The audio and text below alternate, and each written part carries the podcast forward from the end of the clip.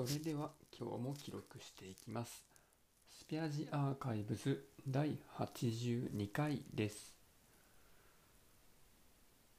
日付が変わって今は3月21日になっています。今日は引っ越しの直前ということで新居の古民家の方に作業の、まあ、進捗と、えー引っ越し対策としてですね、えーまあ、壁の養生をしに行ってきました。まず進捗の方ですけれども、えー左官屋さんの仕事がついに、えー終わっていました。先週見に行った時はあと土間の漆喰が上塗りまで終わっていれば完成というところだったんですけれども今日見たところですね。土間の漆喰上塗りまでできていてですね。あなんていうかな。腰壁じゃないんですけどまあ膝腰より下ぐらいは、えー、と黒見影の真っ黒なまるで鏡のように反射するそういう石を貼り付けているために真っ黒なんですけどもそれとは対照的にそこより上の部分は真っ白な漆喰で塗られています。ここの漆喰の色については当初もう少し灰色みがかったような色になるようにえーっと木炭やったかな？何やったかな？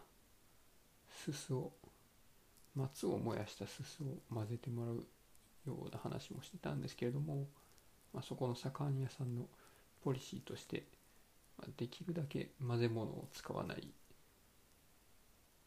漆喰で塗りたいという、まあこだわりがあったそうでもうそこはお任せすることにしました。当然そのなんでそういうこだわりになるかっていうのもあのとても理解はできましてその漆喰を練る時に混ぜ物をしているとその分強度が弱くなってしまうということで、まあ、すすとかを入れずに色をつけない方が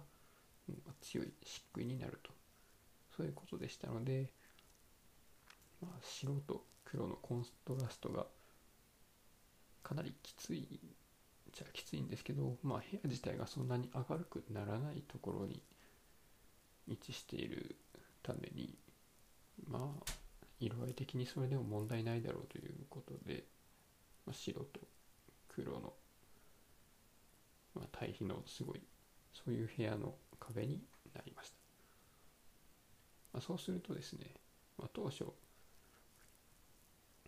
少し灰色みがかった壁を想定していた状態で選定していた換気扇がですねまあこの換気扇もメーカーのラインナップとしては白色なんですけれども、まあいざその真っ白な漆喰の上に設置してみるとですね意外と白くないなっていう感じになってちょっと浮いた見えるようなそんな感じではあるんですけれどもまあまあいいかっていうそういう納得の仕方をしました。まあ、ということで土間の漆喰壁完成しましたので、えその後土間の上にはですね、えーお風呂を設置する予定があり台所を設置する予定があり水槽を設置する予定があり、まあ、あとは洗濯機冷蔵庫あとえーと鋳物コンロを置くための土台として鋳物の鉄のストーブを置くというふうな工程がありまして今の段階では、えー、放浪の浴槽が設置されましたで風呂場を作るとかシャワーブースを作るとかそういう話もあったんですけどまあいろいろ話し合ってるうちにもうここは浴槽一つそのままドーンと置いてしまった方がいいよなっていう話になったのでまあそういう形にしています、まあ、これは妻の好みですで台所にはえー、っと現在住んでいる家で、えー、使っていて水槽の台として使っていた、えー、机があるんですけれどもこれは鎌倉の古道古道具屋さんで、えー、買った机なんですけどもそれを棟梁にお願いしてそこを台所の流し台として使ってもらうように、え、加工してもらいましてでその流し自体は、えー、と洗面台と同じく銅の流しになるように作ってもらったもの。それを設置しました。台所のセットで言うとあとは冷蔵庫を引っ越しの時に持ってくるっていうのと鋳物のコンロ2口をそれを設置する鋳物鉄のストーブを置けばいいだけという状態です。洗濯機も引っ越しの時に持ってきますね。それと水槽も引っ越しの時に持ってくるんですけれどもこれはですねえ土間の隣の部屋すぐ隣の接続している部屋が今なんですけれども、まあ、今と土間の間に壁はないんですね。で今の方からも土間のお風呂の方からも、まあ、見えるようにその、えー、中心の辺りの土間のところに水槽を2つ設置するという方が、えー、予定です。水槽は現在使っている、えー、横60奥行き30高さ36センチの、まあ、標準的なガラスの水槽と今後追加していく幅120センチ奥行き30センチ高さ36センチの、まあ、ちょっと長めの水槽この2つをえっ、と、まあ、T 字に置こうかなと思ってます。で、この T の、えー、上の横棒のところに、えー、60×30×36 で T の縦棒のところに 120×30×36 の水素を置くような想定でおります。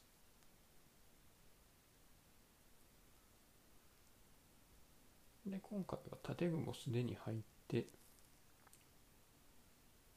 たんですけどもまあ実際の引っ越しの時には荷物を運ぶ時の通路の妨げになるようなところだったりぶつかりそうなところだったりにある建具は、まあ、また取り外してですね、まあ、何事もなく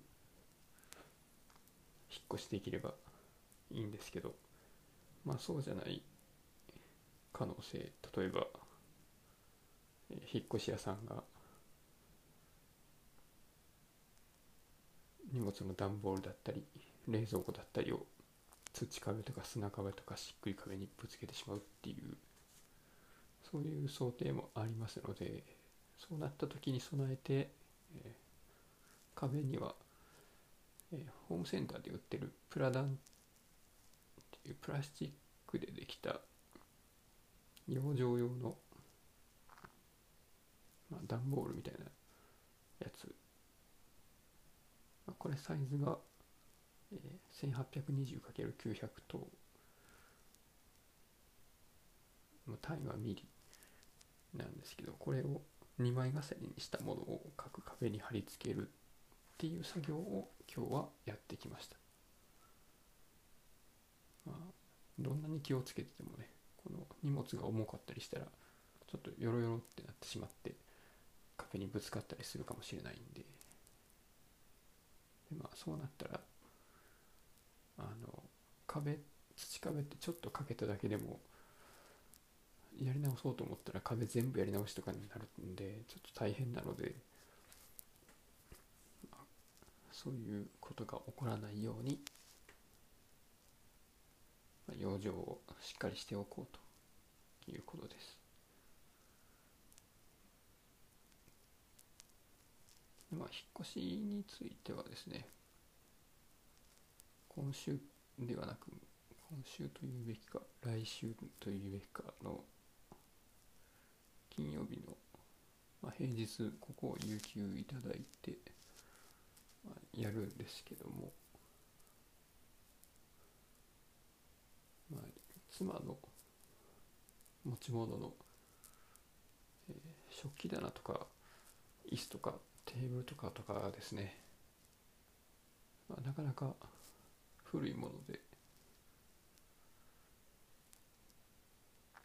外国製の古いものなのでちょっと引っ越し屋さんに持って行ってもらうのは不安ということですね。それらについては、えー家財便で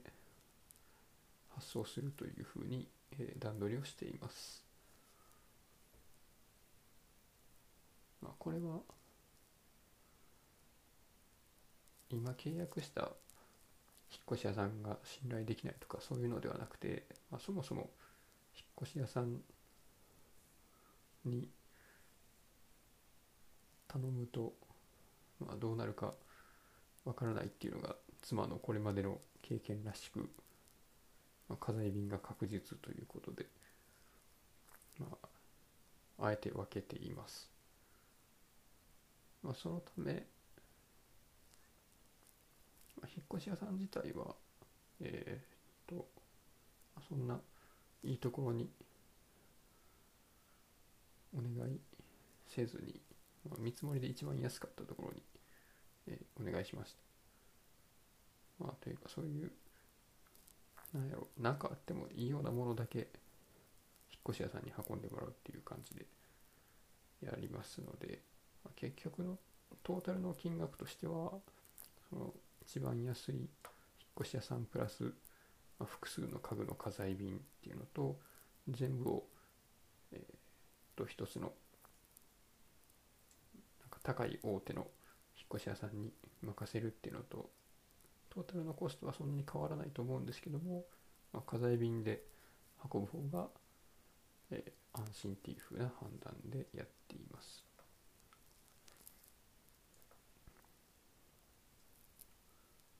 そんなもんかな。でまあそうですね今日も、まあ、バイクで現場まで行ってホームセンターでプラダンを買ってでプラダンを運んで養生してってやってると、まあ、結構疲れたので帰りにまあなんかアイスでも買って食べてから帰ろうかっていう風な話になりまして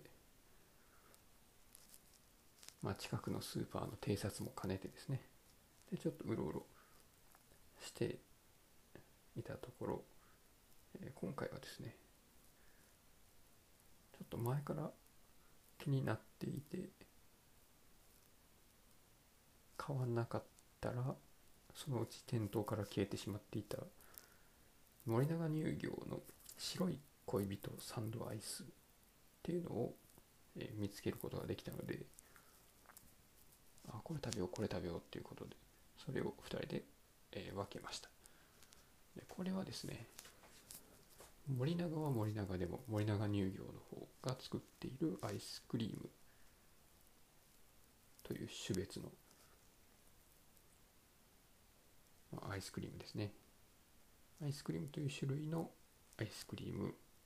類です。でこれがですね、ま、サンドアイスなんですけれども白い恋人といえば、えー、ホワイトチョコのラングドシャですね。それをイメージした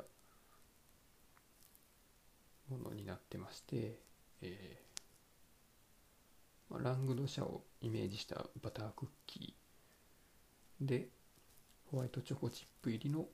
ホワイトチョコ味アイスを挟んだというようなものになっています。でこれがですね、ま、僕はこういうクッキーでクッキーで挟んだアイスって大好きなんですけどこの特徴としてはクッキーが、えー、結構ホロホロと崩れやすいタイプですね。でこれはえっ、ー、と全然しっとりしてなくてですね。ま乾燥してるというか、まあ、そこそこの、まあ、硬さは保ってはいるんですけども、まあ、割と細かめの粒の大きさで、えー、噛んだ時にポロポロっと崩れるような感じのビスケットというかクッキーになってます。でバターの香りがちょっとして塩気もちょっと感じるようなそういうものです。白い恋人そのものの、え、ラングド社のあのクッキーってこう決着が強いというか結構固めザクって感じのそういうクッキーだったと思うんですけどあまあ粒はすごく細かいですよね。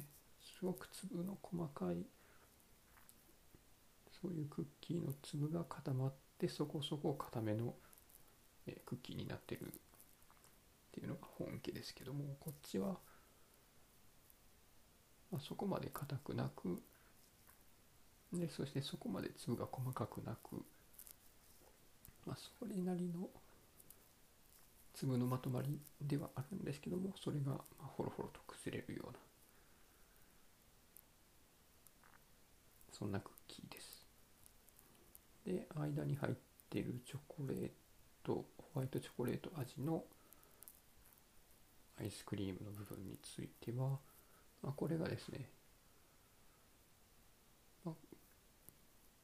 ミルク感とかコクとかそういうのはそんなに感じなかったんですけども、まあ、やっぱりホワイトチョコの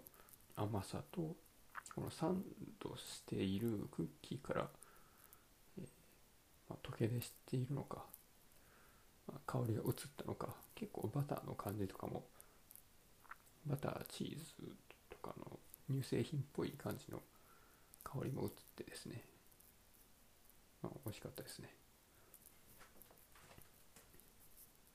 で僕はこういうサンドアイスのまあ一番人気なのかどうかわかんないですけど、まあ、よく売られているビスケットサンドっていう森永製菓から出てるアイスクリームもすごく好きなんですけどね、まあ、こっちは、えー、森永は森永でも森永製菓の方のアイスクリーム分のアイスクリーム類です。でこっちのビスケットサンドのサンドしている方の、えー、クッキーというかビスケットですね。これはかなりしっとりめなんですよね。なんか昔しっとりしてるのはアイスが一回溶けてそれをビスケット生地が吸収したからしっとりめなんかなと思ってたんですけど、まあ、買った直後に、え袋を開けて食べても結構しっとりだったので多分溶けてそうなってるわけではないと思います、まあ、アイスクリーム類は流通の間もずっとマイナス18度以下以下やったか未満やったか。で、えー、保管されて、まあ、物流網に乗ってやってくるというふうになってるらしく途中で溶けるっていうことはありえないので、まあ、しっとりめのクッキーとして設計したものなんでしょう。あっちはですね、まあ、バニラの香りが結構強くてですね、まあ、それも美味しいんですけど、